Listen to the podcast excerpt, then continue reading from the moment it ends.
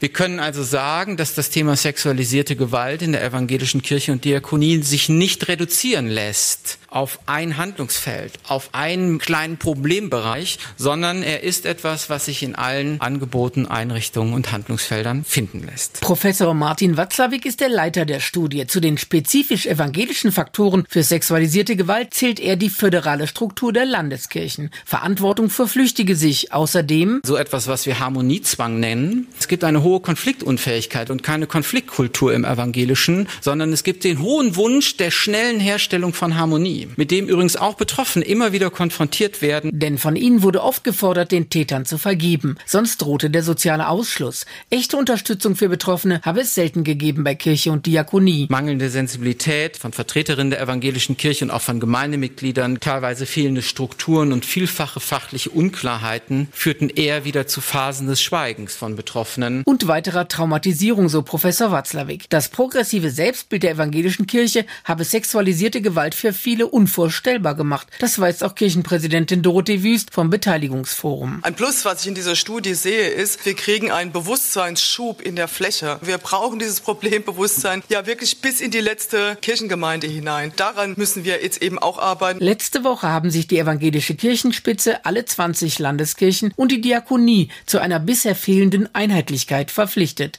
Bei der Prävention, bei den Anerkennungsverfahren für kirchliche Zahlungen an Betroffene, bei der Aufarbeitung und der Transparenz dieser Prozesse. Mitte Februar will das Beteiligungsforum mit den Forschenden tagen. Hier soll es eine direkte Mitentscheidung der betroffenen VertreterInnen geben, darunter auch Detlef Zander. Ich schreibe der evangelischen Kirche und der Diakonie jetzt wirklich ins Stammbuch. Fangt endlich an. Nehmt die Betroffenen ernst. Andrea Terstappen, Antenne Thüringen, evangelische Redaktion.